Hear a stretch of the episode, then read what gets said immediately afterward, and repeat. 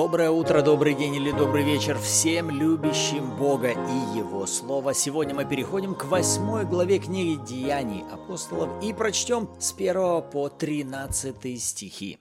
И мы рады, что вы вместе с нами наслаждаетесь Словом Божьим. Вы на канале Арим. С вами Руслан и Ирина Андреева, и это подкаст «Библия. Читаем вместе». Отец, мы благодарим Тебя за Твое Слово, мы благодарим Тебя за служение Твоего Духа, и мы осознаем, что сами понять в этом Слове мы ничего не можем, поэтому мы открываем себя для Твоего служения. Учитель и наставник, Святой Дух, настав нас на всякую истину, поговори с нами о том, о чем с нами нужно поговорить. Аминь. Аминь. Итак, с первого стиха. Савл же одобрял убиение его. В те дни произошло великое гонение на церковь в Иерусалиме, и все, кроме апостолов, рассеялись по разным местам Иудеи и Самарии. Стефана же погребли мужи благоговейные и сделали великий плач по нем. А Савл терзал церковь, входя в домы и влача мужчин и женщин отдавал в темницу. Между тем рассеявшиеся ходили и благовествовали слово. Так Филипп пришел в город Самарийский и проповедовал им Христа. Народ единодушно внимал тому, что говорил Филипп, слыша и видя, какие он творил чудеса. Ибо нечистые духи из многих одержимых ими выходили с великим воплем, а многие расслабленные и хромые исцелялись. И была радость великая в том городе. Находился же в городе некоторый муж именем Симон, который перед тем волхвовал и изумлял народ самарийский, выдавая себя за кого-то великого. Ему внимали все, от малого до большого, говоря, «Сей есть великая сила Божья» а внимали ему, потому что он немалое время изумлял их волхвованиями. Но когда поверили Филиппу, благовествующему о Царстве Божьем и о имени Иисуса Христа, то крестились и мужчины, и женщины.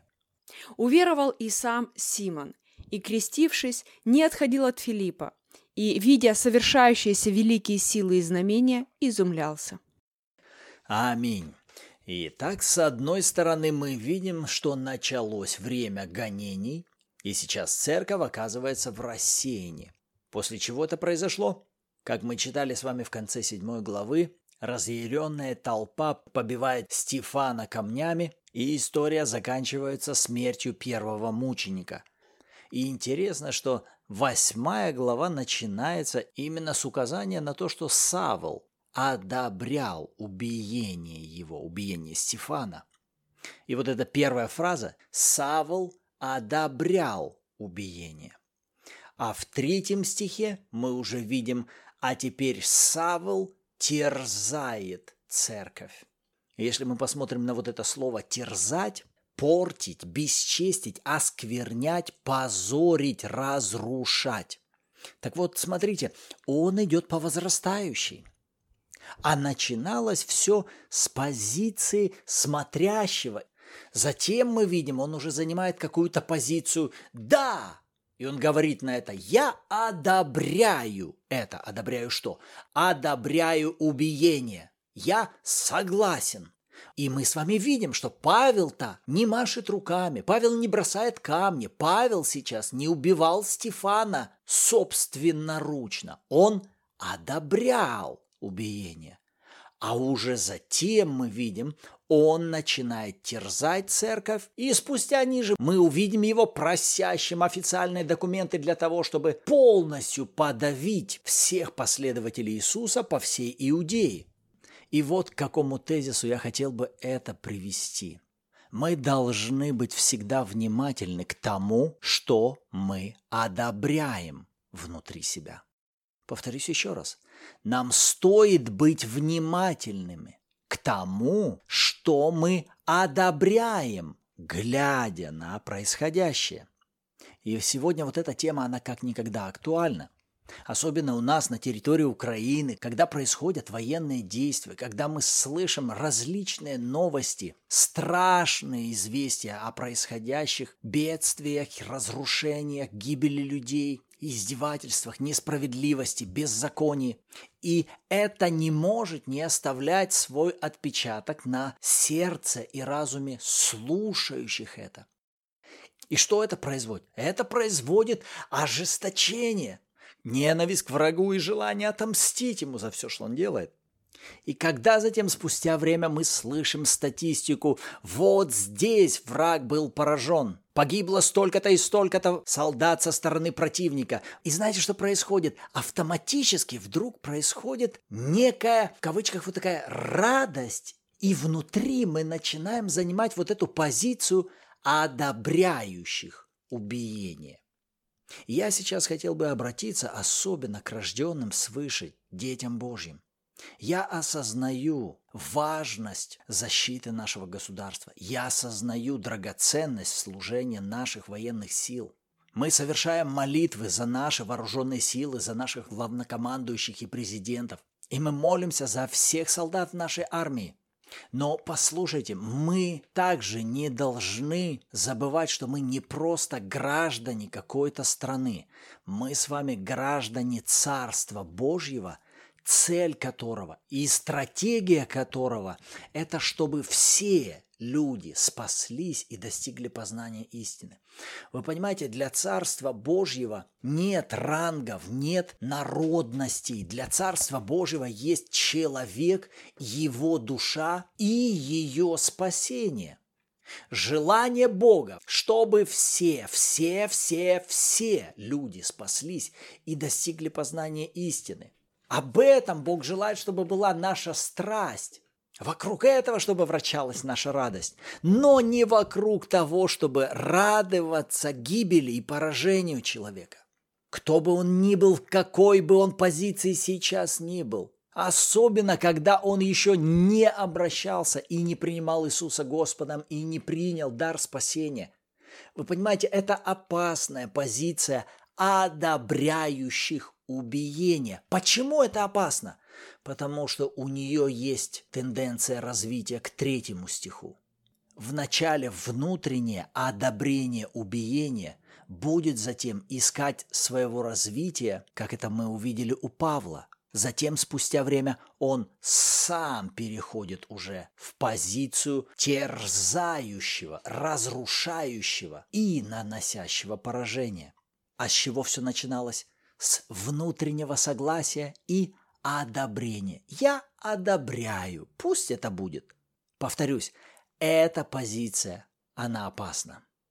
Аминь. И когда я читала первый стих, меня тоже привлекла эта фраза «Савл же одобрял убиение его». Что такое одобрял убиение Стефана? То есть по-другому он не просто был согласен, скажем так, он становился соучастником этого убийства. Теперь это видят все окружающие, это знают все окружающие, и, естественно, это знает сам Савл.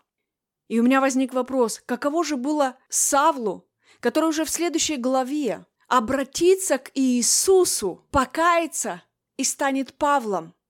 Каково же было ему вспоминать и помнить все те предыдущие ошибки, которые он допускал, будучи Салом, в частности, что сейчас он одобряет убиение Стефана.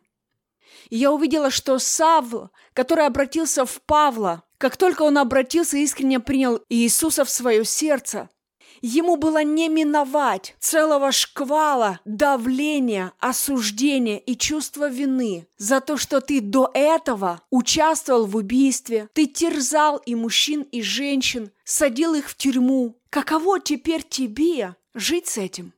Каково было Павлу после обращения к Иисусу находиться под таким сильным давлением?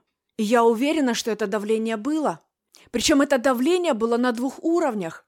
Одно давление – это внешнее. Даже после его обращения к Иисусу многие в церкви продолжали бояться его, потому что они не были уверены в искренности его покаяния. Настолько он нагнетал страх и ужас, потому что он был усердным в том, чтобы гнать церковь, И сейчас, когда он обратился к Иисусу, вы представляете эту силу давления осуждением от окружающих его людей.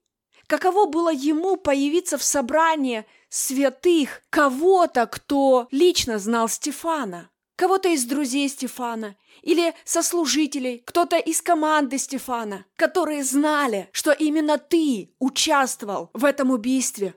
Ты одобрял это убийство. А сейчас ты говоришь, что ты обратился к Иисусу?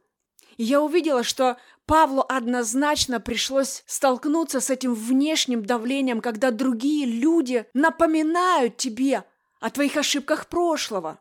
И это один уровень давления, скажем так, извне, и другой уровень давления изнутри. Ведь ты же знаешь, что это действительно был ты. Ты знаешь свои ошибки, ты знаешь свои промахи, ты знаешь свои грехи. Ты знаешь, что это был именно ты. Да, ты это делал. Даже если бы никто этого не знал, ты это знаешь. А еще есть враг души человеческой, который с радостью будет напоминать тебе всякий раз о каждом твоем проступке, о каждой твоей ошибке, о каждом твоем грехе. И вот здесь возникает вопрос, и что с этим теперь делать? Как с этим можно жить дальше? Учитывая, что спустя какое-то время, когда уже Павел был в служении, помнишь, в Коринфянской церкви он говорит, «Ребята, вместите нас, мы никого не обидели, мы не причинили никому вреда». Что-что? В смысле? Товарищ Павел, что значит, ты не причинил никому вреда? Это как? Подожди, давай мы сейчас вернемся к деяниям. Давай мы прочитаем, ведь четко написано. Ты там был, ты участвовал. И это, это не просто на ногу в маршрутке наступили. Ты был соучастником убийства. И тогда возникает следующий вопрос. Как это возможно? Как возможно из глубочайшей ямы осуждения выйти в величайшую свободу от всякого чувства вины и осуждения? И возможно ли это? Возможно ли было это Павлу именно потому, что он был Павел, или это доступно нам с вами, каждому рожденному свыше? И вот на что Господь обратил мое внимание. Первое, с чего все начинается, это с нашего рождения свыше. Когда Савл превращается в Павла. Помните, да, когда Господь сшибает его с коня, и тот ослеп на три дня? Момент покаяния, обращения к Иисусу. Когда Савл становится новым творением во Христе. И здесь уже важная мысль о том, что нам надо перестать ошибки старого человека, ветхого человека, снова продолжать приписывать новому творению. Друзья, мы новое творение во Христе Иисусе. Мы не какое-то БУ, очищенное, выглаженное, наутюженное, заштопанное. Нет, это совершенно новое творение. Древнее все прошло, теперь все новое. И кто это написал? Друзья, это написал именно апостол Павел. Я увидела, что перед тем, как он учит нас в Новом Завете, а он, как никто другой, учит именно о праведности через жертву Христа, об оправдании через заместительную жертву Иисуса, прежде чем он учит этому других, он был первым, кто принял это в свое сердце.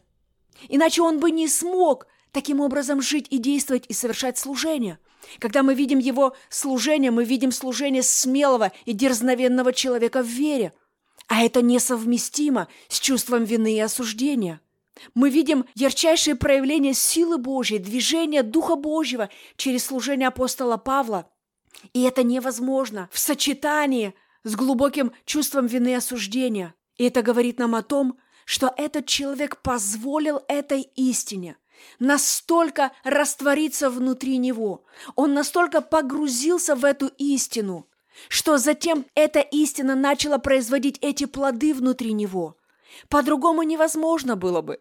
Невозможно было бы просто в теории, ну да, я знаю, что Иисус меня оправдал. Этого недостаточно – для того, чтобы навсегда попрощаться с чувством вины и осуждения, невозможно никак по-другому, кроме познания истины о праведности Божьей, кроме того, чтобы идти во взаимодействие с этим обетованием.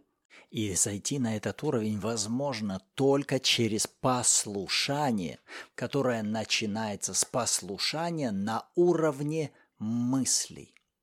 Вы понимаете, мы никогда с вами не выйдем на уровень послушания Богу в делах и поступках и словах, Если прежде мы с вами не утвердимся в своем послушании на уровне мыслей, и вот когда ты описывала Савла, который мог бы так и продолжать оставаться с чувством вины и осуждения за то, что он сделал прежде, или же, узнав истину, о чем? О том, что через жертву Христа ты сделан праведным. Древнее все прошло, теперь все новое. Ты праведен праведностью самого Христа. Вся вина за всякое твое преступление взята Иисусом. За это заплачено, а тебе даровано совершенное оправдание. Какой ты? Ты совершенный, непорочный и безупречный в глазах Бога. Вот это истина Евангелия. Но послушайте, если мы свои мысли, которые в нашей голове не приведем в послушание вот этим истинам, то никаких особых изменений и преображений в нашей жизни мы так и не увидим. И я вижу множество христиан, которые слышат правильные вещи, могут кивать головой и говорить на это «да» и «аминь», но в своих мыслях они все еще в конфликте, они все еще не послушны этим истинам. Скажешь, ну что такое быть послушным? Это быть единомысленным. Точно так же, как Бог думает обо мне, я думаю о себе. Точно так же, как Бог говорит обо мне, я говорю, вот как я принимаю решение о себе думать. Какой я? Я вот какой. Как об этом сказал Бог. То есть это значит, что я не противлюсь этой истине, я не противостою ей, я не пытаюсь найти какие-то альтернативные пути, а я говорю ей «да» и «аминь». Я соглашаюсь, и я смиряюсь под эту истину, я признаю авторитетность этой истины, и я соглашаюсь с ней на все сто процентов. А противоположные мысли я уже тогда отношу в категорию «это мысли врага». Это мысли враждебные, это токсичное, это разрушительное. Я отказываюсь это принимать. Без вот такой радикальной позиции в отношении процесса преображения нашего ума никаких сверхъестественных преображений во внешней нашей жизни происходить не может. Начало преображения – стартует с нашего образа мышления, преображения нашего ума, о чем тот же апостол Павел в своих посланиях будет говорить неоднократно. Обновитесь духом ума вашего. Перестаньте думать, как вы раньше думали. Совлеките с себя старого ветхого человека и облекитесь в нового. Он снова и снова будет напоминать и учить об этом церковь. Аминь. Хорошо, ну давайте тогда от Савла перейдем все-таки к Филиппу который сейчас становится, можно сказать, первым евангелистом, который сейчас совершает свое служение в самарийском городе. Да, церковь рассеивается по разным местам Иудеи, и вот Филипп как евангелист, заходит в один из самарийских городов. И особенность его служения. Вы посмотрите, как ярко здесь описано. Он проповедует Христа, и в шестом стихе народ единодушно внимал тому, что говорил Филипп, снова единодушно. Народ видит, слышит, какие он творит чудеса. Одержимые освобождаются расслабленные хромые исцеляются. И восьмой стих, вы посмотрите. «И была радость великая в том городе». Вот масштабы. Вы посмотрите, весь город исполнен какой радости? Великой радости. Весь город единодушно согласен, принимает те истины, которые сейчас им возвещает Филипп. В 12 стихе поверили Филиппу об имени Иисуса и крестились и мужчины, и женщины. То есть великое пробуждение происходит в этом городе. И я повторюсь, масштабность – целый город. А теперь смотрите, когда это происходит? Это происходит в то время, когда в другом городе этого человека готовы были бы забить камнями в том городе в Иерусалиме этого человека ненавидят. А в этом городе все о нем радуются. И знаете что? Попробуйте задать сами себе вопрос. Как вы думаете, Если бы сейчас в этот самарийский город Пришла бы толпа каких-то иудеев из Иерусалима, чтобы схватить этого Филиппа, евангелиста, которого мы ненавидим. Как вы думаете, чем бы закончилась вся эта история нагрянувшей оппозиции? Я думаю, что весь этот город единодушно стал на защиту этого евангелиста. И вы посмотрите, получается служение Евангелия для последователей Иисуса является наилучшей защитой.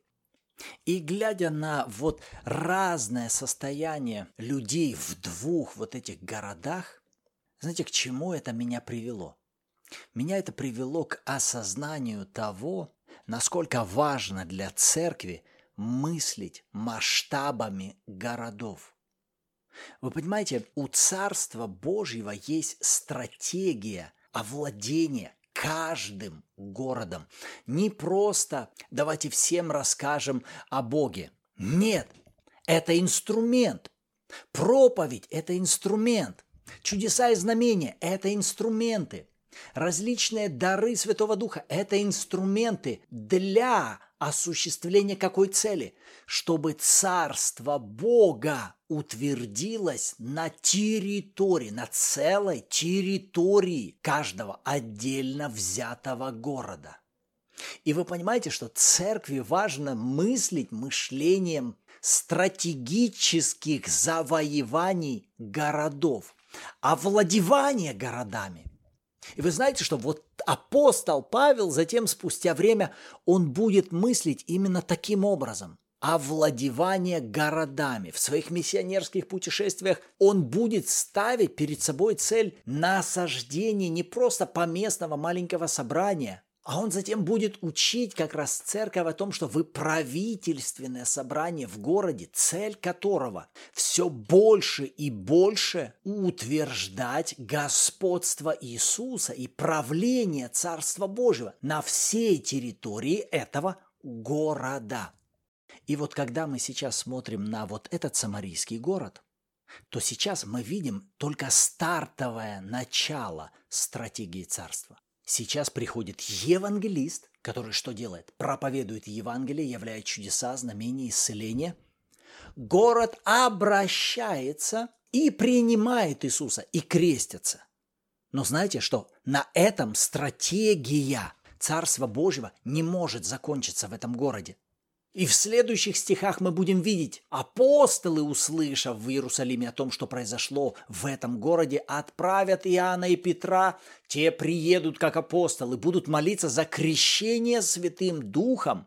И затем вот этот город нужно будет переводить на следующий этап стратегического, можно сказать, овладевания. Посредством чего? Обучения. Людей нужно будет учить, как им теперь жить в новой жизни, как им ходить верой, как им приводить к проявлению Божье обетование и так далее. Для чего? Чтобы господство Христа все более и более утверждалось в этом городе, в целом городе. Именно поэтому апостол Павел учил о пяти дарах служения. Дар евангелиста, апостола, пастора, учителя, пророка, это стратегические дары для чего? Для овладевания территориями. Когда Иисус учил о власти, что вы свяжете, что вы будете разрешать, то будет разрешено. Для чего? Чтобы тело Христова владычествовало, управляло масштабно на уровне правления городов. И знаете, в чем мы нуждаемся сегодня? В том, чтобы вот свое мышление, свое мышление, о котором мы выше говорили, привести в послушание. Вот так нам важно мыслить. Вот такими масштабами нам нужно мыслить. Но согласитесь, зачастую наши границы мышления не выходят дальше нас самих, нашего дома, нашего холодильника, нашего гардероба. В то время, когда Иисус говорит, ребята, я хочу, чтобы вы думали масштабами городов, стран и народов. И вполне вероятно, вы сейчас, слыша вот такие тезисы, думаете, да ну какая здесь может быть масштабность? Что тут от меня может быть зависеть? Как мы вообще можем тут управлять городом? Нам бы в своем собрании как-то тут ужиться и выживать. Видите, о чем это может нам говорить? О том, насколько наши мысли могут быть послушны тому мышлению, как мыслит о нас Бог и как сказал о нас Бог. А Бог сказал о нас как о людях правления. Мы – тело Христова, мы – правительственное собрание. Аминь. Вот наше размышление вокруг этих стихов. Верим, что Господь также обратил и ваше внимание на какие-то интересные стихи. Поэтому с радостью ждем обратную связь от вас в комментариях, либо же добро пожаловать в чат Bible в Телеграме, где каждую субботу, также в 14.00 по киевскому времени, у нас проходят онлайн-эфиры в аудиоформате, где вы сможете послушать откровения других участников о прочитанных стихах и при желании поделиться своими.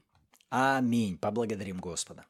Отец, мы благодарим Тебя за Твои милости, за Твою благость, за Твою любовь и за Твою верность, за то, что Ты преображаешь наше мышление.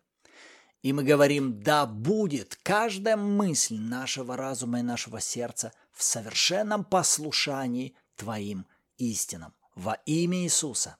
Аминь. Аминь. Рады были быть сегодня с вами в следующем выпуске. Услышимся. И напоминаем вам мысль о том, что вы уже приняли силу для того, чтобы быть свидетелями Иисуса Христа до края земли.